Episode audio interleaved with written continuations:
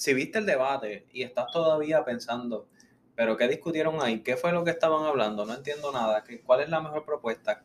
¿Quién es el mejor? O simplemente quieres saber qué va a suceder con la economía, este podcast es para ti. Hoy estamos hablando del pronóstico económico luego del debate. Para nosotros poder hablar de lo que está sucediendo ahora mismo en Estados Unidos, tenemos que también contemplar los últimos seis meses que han pasado en el año 2020. Sabemos que este año 2020 ha sido completamente distinto a otros años eh, en lo absoluto. ¿Y por qué? Pues por el COVID-19, que todos lo conocemos. Nos ha cambiado la vida, mascarillas, distanciamiento social, cero este, actividades social. Hay muchas personas que dicen que no se sienten ni libres como antes, que se sienten todo el tiempo encerradas. Y esta pandemia ha desatado, en medio de lo que estaba sucediendo ya, un tipo de recesión económica que inclusive algunos expertos dicen que puede ser hasta más profunda que cualquier otra registrada desde la Gran Depresión. Y el índice, el Back to Normal, que fue creado por CNN Business y Moody's Analytics, está estimando que este, la semana pasada la economía estaba empezando a operar a un 76% en comparación a los niveles antes de la pandemia. ¿Qué quiere decir esto? Que estamos poco a poco volviendo a la normalidad. Y esto es algo que es muy alentador para las personas que, son inversionistas, los inversionistas grandes de Wall Street, porque les da un poco de, positivismo, le da aliento. Y recuerden, el dinero es miedoso, el, el, dinero siempre es miedoso. ¿Y qué hacen estas personas cuando ven que, por ejemplo, eh, empiezan a, caer noticias negativas o pasa cualquier cosa, el dinero es miedoso. ¿Qué hacen los inversionistas? Sacan su dinero, hacen un cash out y al hacer cash out se cae el mercado y sufren los 401k, dinero puesto en, en cuentas volátiles, etcétera. Y eso fue lo que sucedió eh, para abril aproximadamente, que el mercado estaba por los 2.000 y pico de puntos del SP500 y muchas personas pues perdieron todo, por no decir, por no, bueno, perdieron casi todo, por no decirlo todo. Y la recuperación económica que estamos hablando, aquí nosotros pensamos que debe ser un plan estratégico a 18 meses. ¿Por qué 18 meses? Porque mira, en abril se estaba estimando que la economía de Estados Unidos iba a operar aproximadamente al 59% de sus niveles antes de la pandemia a principios de marzo del año que viene. Pero ya vamos por un 76% según los estudios y los análisis. ¿Qué quiere decir? Que quizás vamos muy rápido y como dicen por ahí, rápido, pero rápido, pero sin pausa y sin pausa, pero rápido. Ahora bien, si la economía está subiendo, como dicen que está subiendo, que los números no mienten, las gráficas tampoco mienten, significa que nosotros como personas o como compañía tenemos que tomar eh, conciencia de lo que está sucediendo y comenzar a hacer lo que es un plan eh, financiero. Tenemos que hacer un plan estratégico hacia mínimo 18 meses. Yo siempre que estoy hablando con clientes a través del negocio que tenemos en la oficina de consultoría o de las inversiones y seguros, siempre digo que, mira, tú como persona, tú tienes unas metas, pero como compañía tienes otras metas también. Y yo hice la siguiente pregunta en la oficina. Yo pregunté, si mañana yo te digo que vayas al mall caminando, por decir un ejemplo, este, estamos en Nueva York y te digo, mira, camina este, una hora completa descalzo en Nueva York con el frío a 20 grados y al final del camino, cuando estés a punto de llegar en vidrio, caminaría. Todo el mundo me dice, no muchacho, olvídate de eso. Pero si al final hay 250 millones libres de contribuciones para ti, ¿caminaría? Pues todo el mundo me dice, ah muchacho, olvídate, claro que sí que caminaría. Pues este tipo de meta que tienes que establecer cuando estás haciendo un plan financiero y más con el pronóstico económico que estamos viendo luego del debate, es que pongas una meta que literalmente tú digas, contra, con esta meta me, me, tiraría hasta de paracaídas, mi vida cambiaría por completo, porque veo muchas personas por ahí que ponen en las metas, ah, este, en las metas financieras, ah, por ejemplo, vender más, conseguir 10 clientes más. Y entonces pasa el tiempo, muchas veces lo logran, pero otras veces se quedan ahí más o menos porque la realidad es, tú que me estás escuchando, si tienes 10 clientes nuevos, ¿eso va a cambiar tu vida? bueno, puede ser que cambie tu ingreso, pero no creo que tu vida cambiaría por completo por solamente eh, tener 10 clientes nuevos. No creo que eso suceda. pon unas metas financieras enormes. Por ejemplo, conseguir 2.000 clientes, expandir hacia los Estados Unidos, hacer esto, hacer lo otro y comienza a hacer unas gráficas. Recuerda, la gente miente, los sentimientos mienten, pero las gráficas no mienten. Aquí nosotros siempre tenemos unas gráficas lineales. Yo puedo ver si, por ejemplo, es como el mercado. Si está subiendo, ¿qué significa? Más empleo, más dinero en los 401k, pues en el negocio, si estamos subiendo, ¿qué significa? Más ventas, más dinero, más negocio, estamos creciendo, pero si empieza a bajar, ahí entonces nosotros vamos metiendo eh, presión y vamos a entonces implementar, pues mira, más mercadeo, vamos a vender más, vamos a hacer esto, qué nos resultó, con un estudio, ten gráficas para que puedas tener lo que se conoce como accountability, que puedas tener este, en cuenta lo que está sucediendo a través de unas métricas. Si tienes métricas, te va a ayudar muchísimo. Ahora mismo tú te metes en internet y pones SP500 los últimos este, seis meses, tú vas a ver una gráfica y tú puedes ver que para abril el, índice del SP500 se cayó por completo, inclusive este, todavía el jefe de Moody's Analytics está diciendo que seis meses después estamos muy lejos de volver a la normalidad. Pero aquí podemos ver que se cayó el mercado, pero todo lo que ha sucedido desde que se cayó el mercado, los préstamos, este, PPP loans, eh, eh, estamos hablando también de los incentivos federales, incentivos también en las moratorias de préstamos. Estamos viendo pues mucha ayuda federal. Y entonces ahí empieza a subir otra vez la gráfica, o sea que se empieza a ver optimismo. Y el dinero es que miedoso, la gente empieza otra vez a confiar en el mercado. Y hasta ahora, pues todavía estamos en recuperación. Estamos más o menos un 76% versus el año, en lo, lo que es normal, un 100%, 76% ahora mismo. Y esto lo pueden llevar a través de lo que son unas gráficas. Y si vas a hacer un plan financiero para tu negocio, por la economía que está sucediendo, te recomiendo que te sientes con tus empleados y busques estos índices económicos y diga, ok, la gráfica, ¿qué están haciendo estas personas? Ok, están comenzando a hacer inversiones en el mercado, están haciendo esto, están haciendo en tu oficina, pues pon tu negocio o tu vida personal, lo que sea, ¿cuántas horas estoy trabajando? Pues mira, estoy bajando, ¿qué tengo que hacer? Tengo que hacer esto, tengo que hacer lo otro. Pero con las métricas puedes dejarte llevar para que te puedas ir preparando poco a poco para lo que se avecina. Por decir un ejemplo, si yo no ahorro, ¿dónde está la gráfica? Pues por el piso. Si empiezo a ahorrar, pues empieza a subir. Si me empiezo a quitar, empieza a bajar. Si empiezo a, otra vez a ahorrar, empieza a subir. Y así poco a poco te vas eh, envolviendo en lo que siempre es el momentum de siempre tener la gráfica, por lo menos eh, es bastante alta.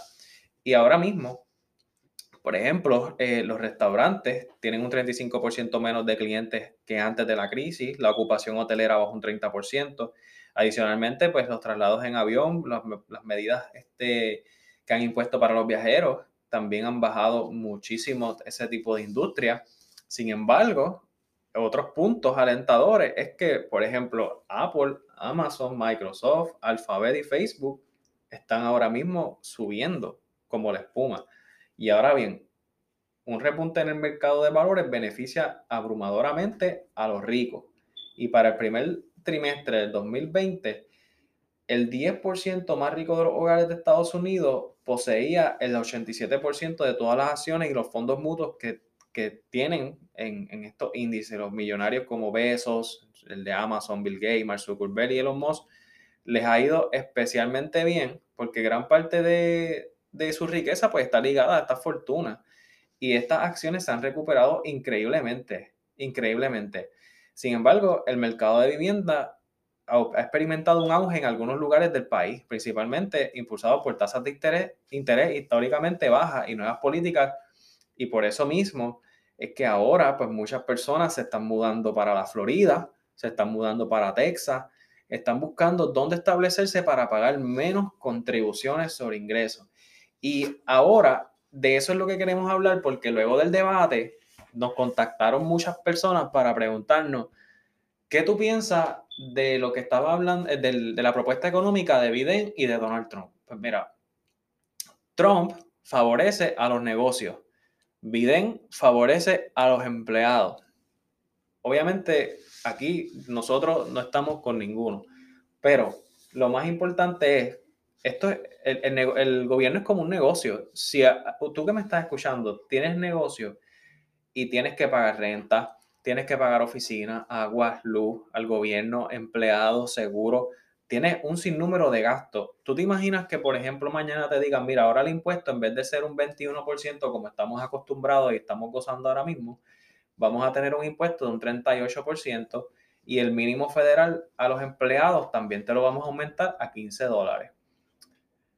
Pienso que es un poco complicado tener un negocio que te aumenten al 38% el, la, la, tasa contributiva, más te obliguen un 15, 15 dólares la hora. Claro, ya no se puede vivir con 7.25, pero las compañías no están preparadas para esto, un abrir y cerrar de ojos. ¿Qué va a causar esto?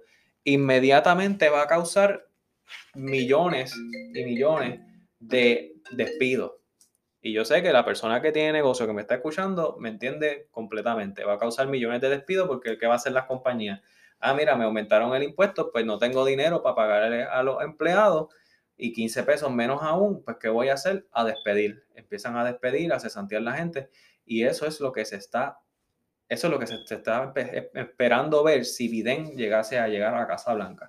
Los, los analistas expertos están hablando de que se pueden perder aproximadamente como 10 millones de empleos, nada más de pensar en eso, y esto le va a costar a las grandes corporaciones en los primeros trimestres 6.6 billones de dólares nada más en impuestos, que también va a fomentar que, que la gente no monte negocio porque va a decir, mira, tengo que pagar esto, tengo que pagarlo, mejor no monto nada.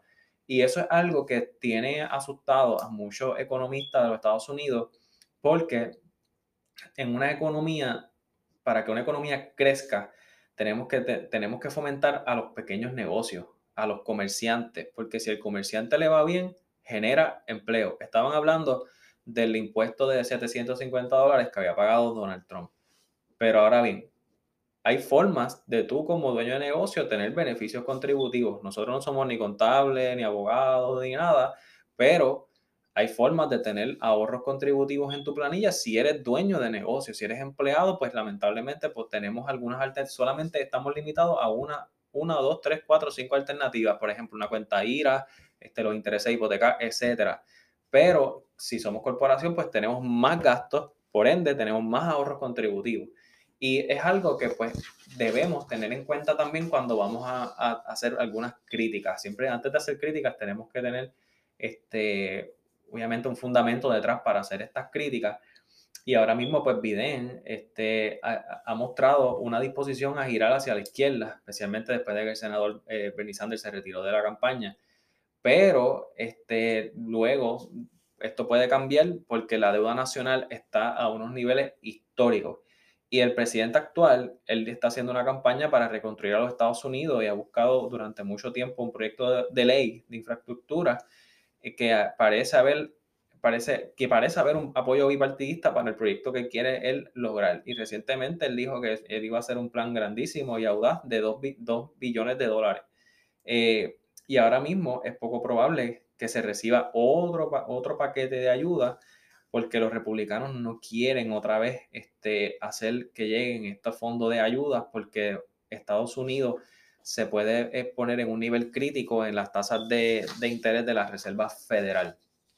Pero eh, cuando hablamos de economía, Trump, Biden, etcétera, tenemos que contemplar que Trump generó 6.6 millones de puestos en el trabajo. Luego de que él ganó tres meses después, ahora con lo del COVID-19, pues cayó por completo, se han borrado millones de puestos de trabajo en la crisis del COVID-19, pero poco a poco pues estamos comenzando a subir otra vez, a, llegar a donde estábamos antes. Y poco a poco vamos a llegar. Yo sé que falta la vacuna, pero vamos a llegar. En, cambio, Biden está lanzando un plan, de, un plan económico eh, trabajando lo que son cero emisiones netas de gases de efecto invernadero y que creará empleos para expandir la clase media.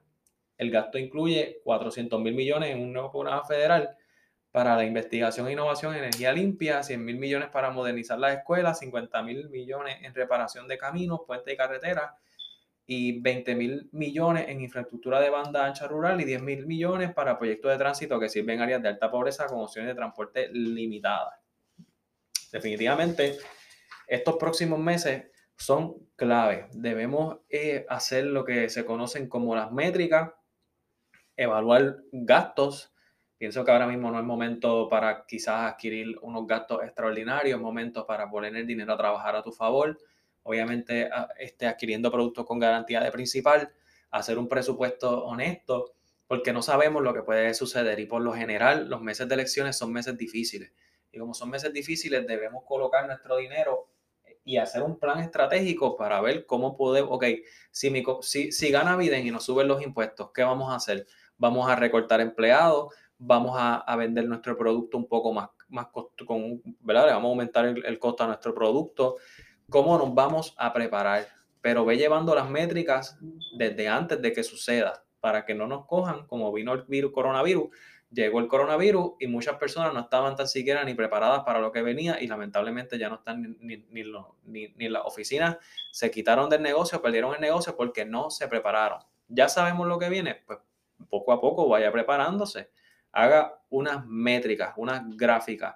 Y recuerda seguirnos en todas nuestras redes sociales, en Instagram, César Adolfo, cuando o al final, en Facebook, César Te Asegura, y en Twitter, César Te Asegura. Así que nos vemos pronto.